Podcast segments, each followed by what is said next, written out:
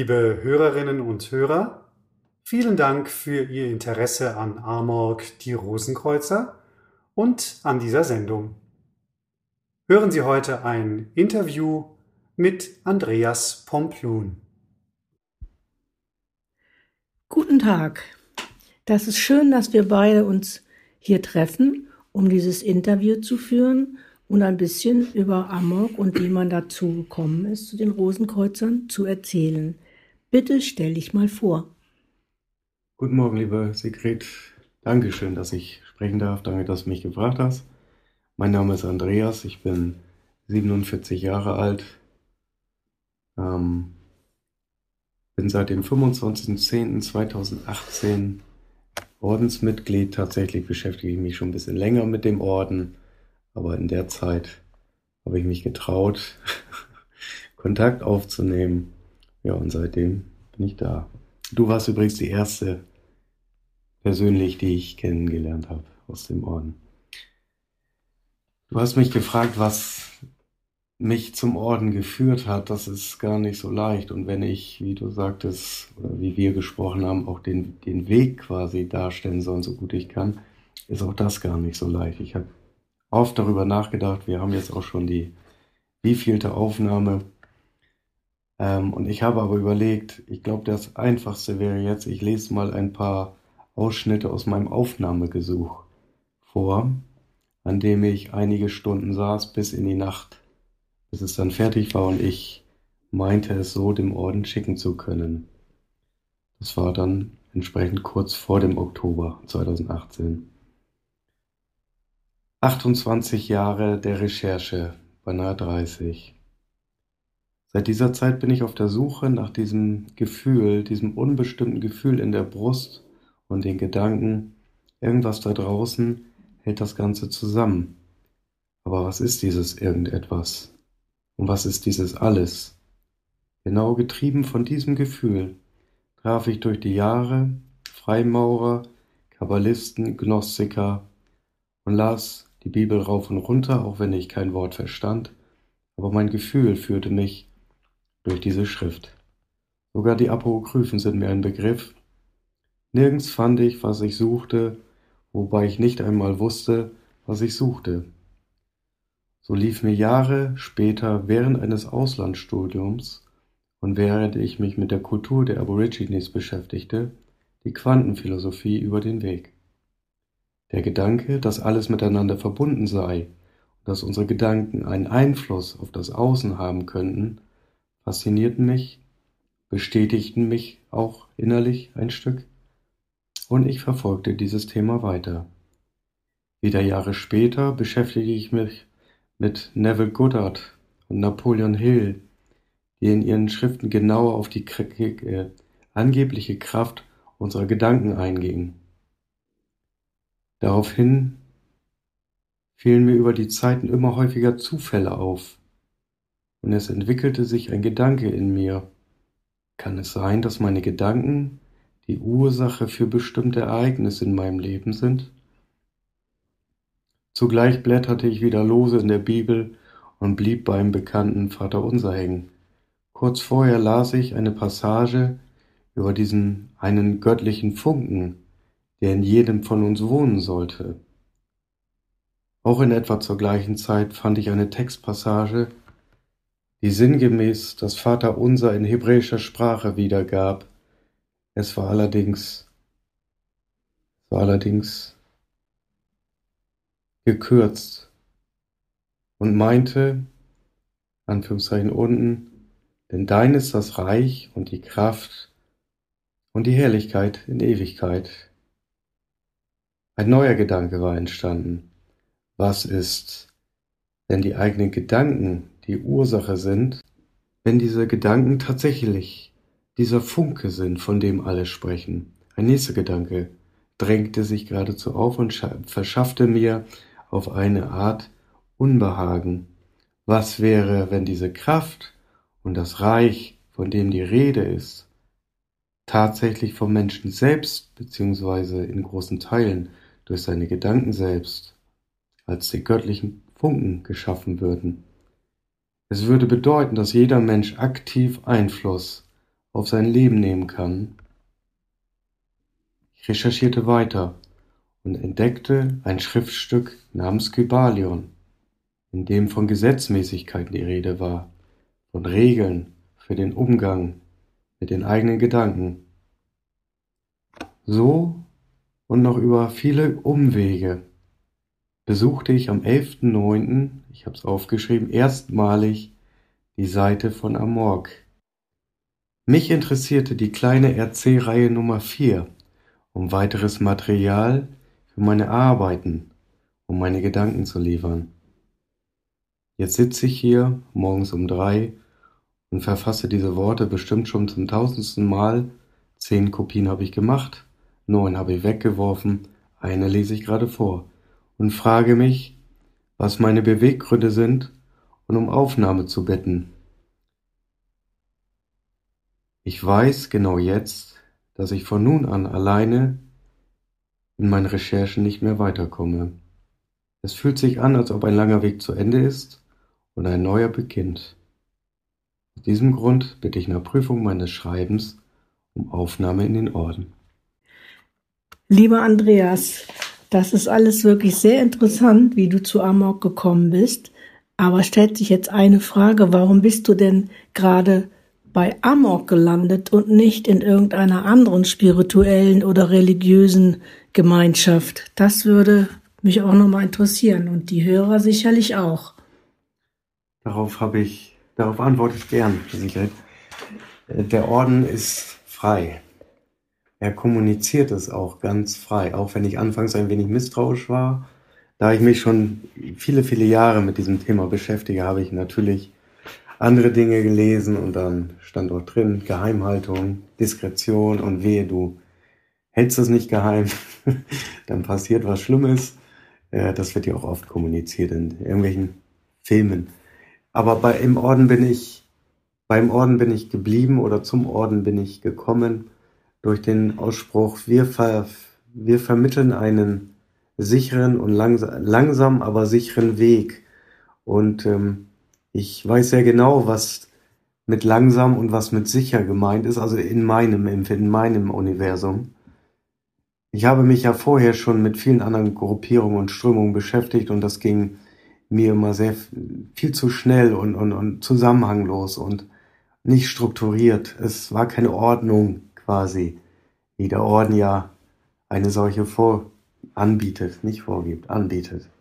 Es ist alles freiwillig im Orden, man kann aufhören, man kann Mitglied werden, man kann einer Städtegruppe äh, beitreten, man muss es nicht. Es guckt einen niemand komisch an. Ja, die Gemeinschaft spürt man, auch wenn ich noch nicht lange dabei bin, ich kann, ich kann das wahrnehmen. Ja, es ist für mich bei all dem, was man in den Medien äh, so mitbekommt über esoterische Strömungen, ähm, ist der Orden eine wie ein, ein Fels. Genau, das ist ein gutes Beispiel.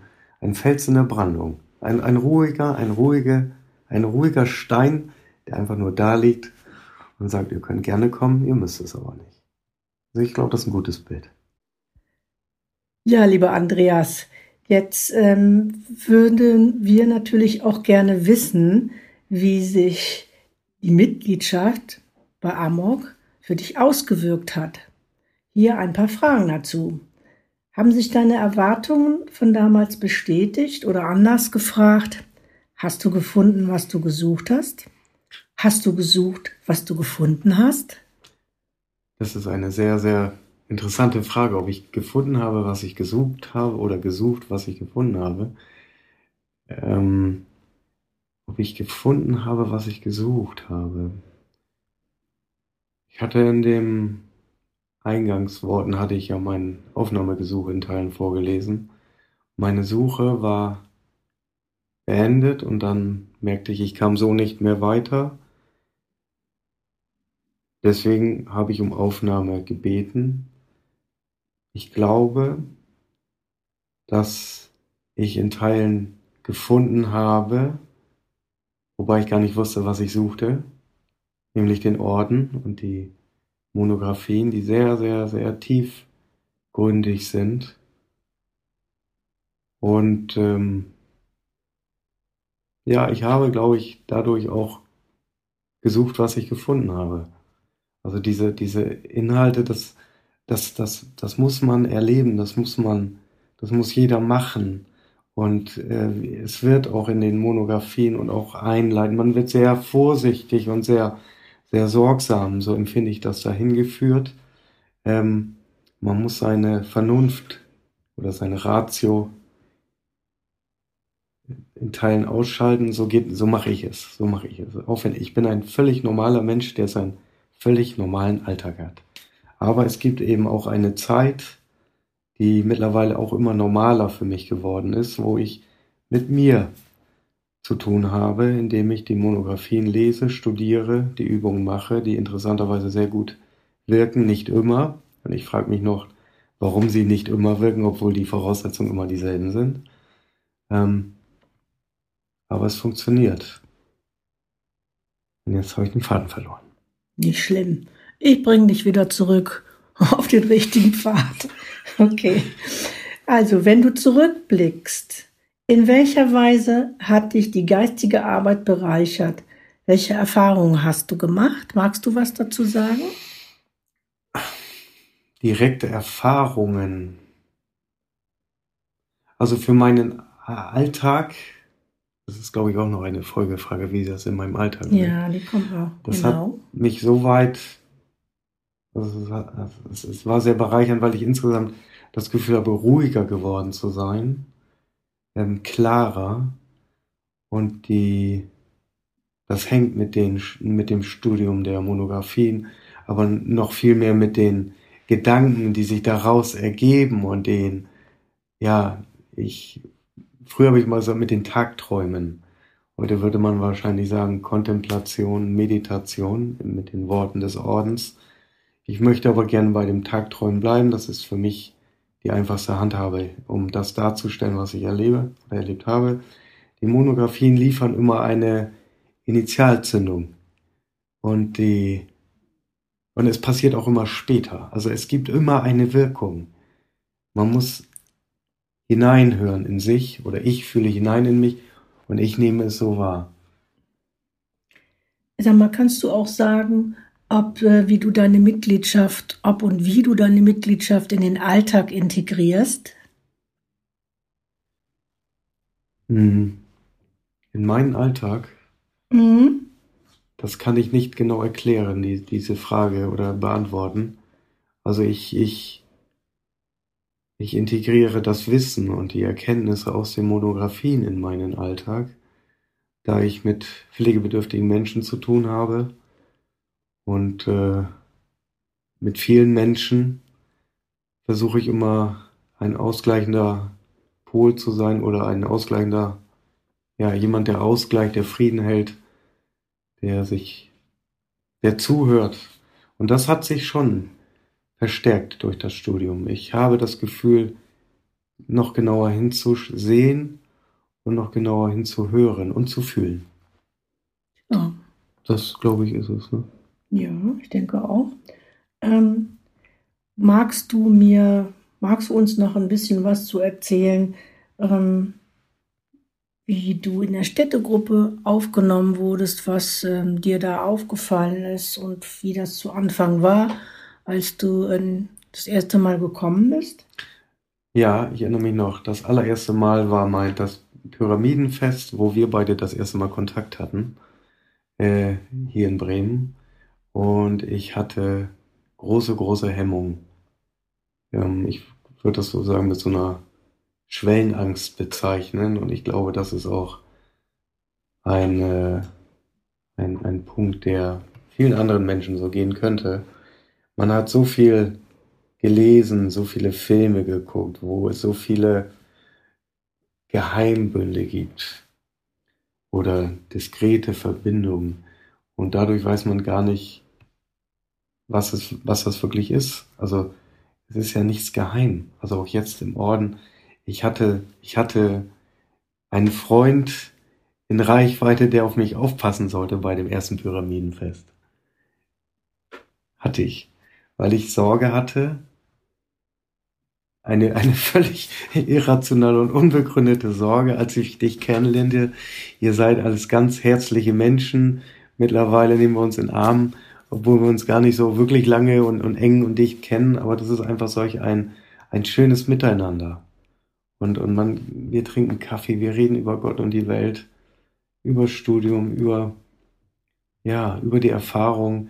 Wobei mir aufgefallen ist, man kann die Erfahrung, die man selber macht, kann man nicht eins zu eins teilen mit, mit einer Schwester oder einem Bruder.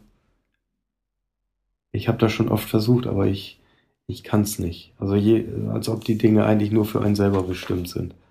Und trotzdem kann man drüber reden in gewisser Weise. Andreas, ein sogenannter Claim von Amok ist zeitlose Weisheit. Was ist an Amok zeitgemäß deiner Meinung nach? Also was ist zeitlos und was ist an Amok zeitgemäß? Fällt dir da irgendwie was zu ein? Was ich, was ich glaube, die Inhalte, die Lehren aus den Monographien, die sind Ne, die sind, die sind zeitlos. Und das, ich glaube, man merkt das aber auch erst im Laufe der Lehren, in den Monographien. Es baut alles aufeinander auf, es hat eine Struktur. Und da merkt man eigentlich ein Wissen oder Erkenntnisse, die, die sind, die sind, die sind uralt. Eigentlich. Und äh, ja, zeitgemäß, finde ich, ist für mich eine Methode, wie diese Lehren dargestellt werden. Und da würde ich sagen, nee, da würde ich nicht, da sage ich, der Orden ist zeitgemäß in der Vermittlung dieser, dieser Lehren, dieser Monographien. Es ist auch gut in diesem Format. Ja. Ja. Ja, da komme ich dann auch zu, zur nächsten Frage, die unsere Hörer auch interessieren wird. Du bist jetzt schon eine gewisses Stück den Amok-Weg gegangen. Ähm, kannst du sagen, ob sich mit der Zeit für dich was verändert hat in deinem äußeren Leben, in deinem inneren Leben, ähm, im Verhältnis zur Mitwelt und den Mitmenschen, im Verhältnis zu dir selber? Ähm, was kannst du dazu sagen? Innerlich bin ich ruhiger geworden auf eine wunderbare Weise. Ich habe das Gefühl, ähm, Dinge eher, also ich nehme andere, ich nehme die Dinge anders wahr. Also immer noch wie jeder normale Mensch. Also ich nehme aber Gefühle, ähm, Worte oder ich sehe Menschen anders. Ähm, ja, ich, ich habe das Gefühl, ich kann genauer hinschauen, wohin auch immer. Man kann genauer hinschauen, wahrnehmen, fühlen. Ja wenn das reicht. Lieber Andreas, der rosenkreuzerische Weg ist ja im Grunde auch ein spiritueller Weg. Ähm, welche spirituellen Werte sind denn für dich mit dem rosenkreuzerischen Weg verbunden? Und ähm, was bedeutet eigentlich Spiritualität im Alltag für dich?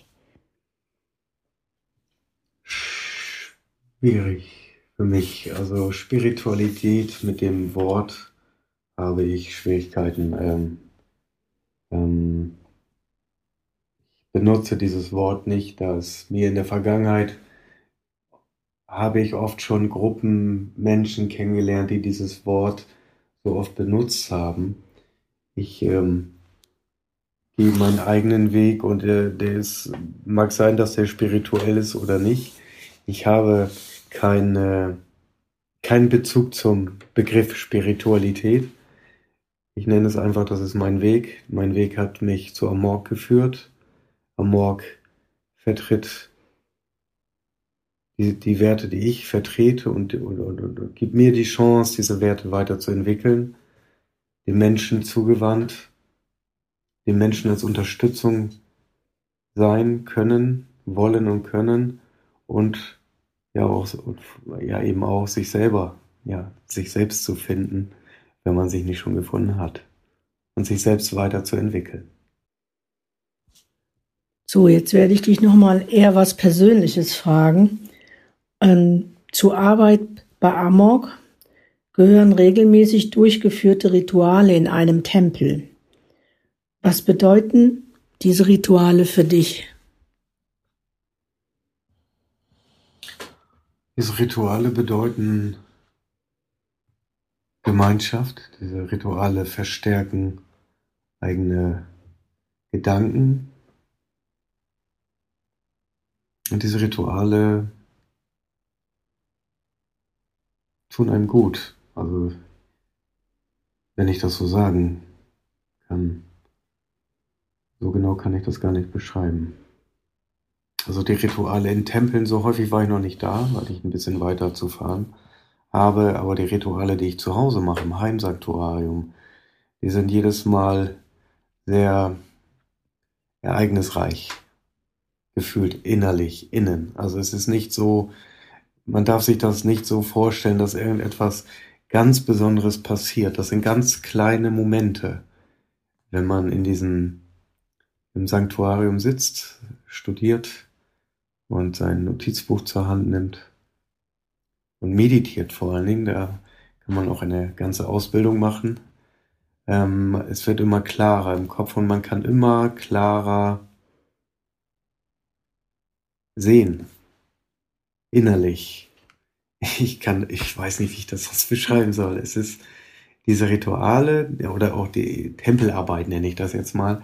Das ist, ist ein, ein, ein sehr wichtiger Teil, äh, um auch einen, eine Abgrenzung zum Außen, zum Alltag zu haben. Genau, das ist gut. Äh, die Tempelarbeit oder im Sanktuarium ist ein eigener Raum im Geiste wie idealerweise auch im Außen.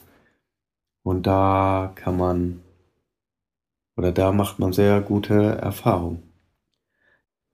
Ja, lieber Andreas, ähm, da danken wir dir und möchtest du vielleicht zum Abschied noch irgendetwas sagen, ohne dass ich da jetzt eine spezielle Frage zu stelle? Möchtest du irgendwas sagen, von dem du glaubst, dass das die Hörer dieses Podcasts vielleicht besonders interessieren könnte oder anregen könnte? Ähm, ich hatte vor einiger Zeit hatte ich äh, mal einen Brief verfasst und hatte geschrieben, dass es das Amorg für mich persönlich, das muss jeder für sich selbst entscheiden, einen Weg vermittelt, der besser nicht sein kann, um sich selbst zu erkennen, aber auch anderen zu Diensten zu sein.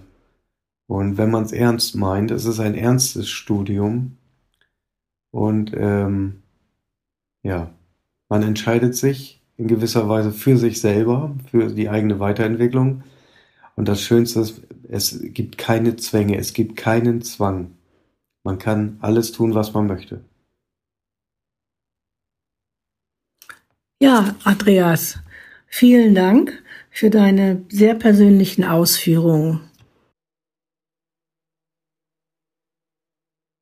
Liebe Hörerinnen und Hörer, wir würden uns sehr freuen, wenn Sie unseren Podcast abonnieren.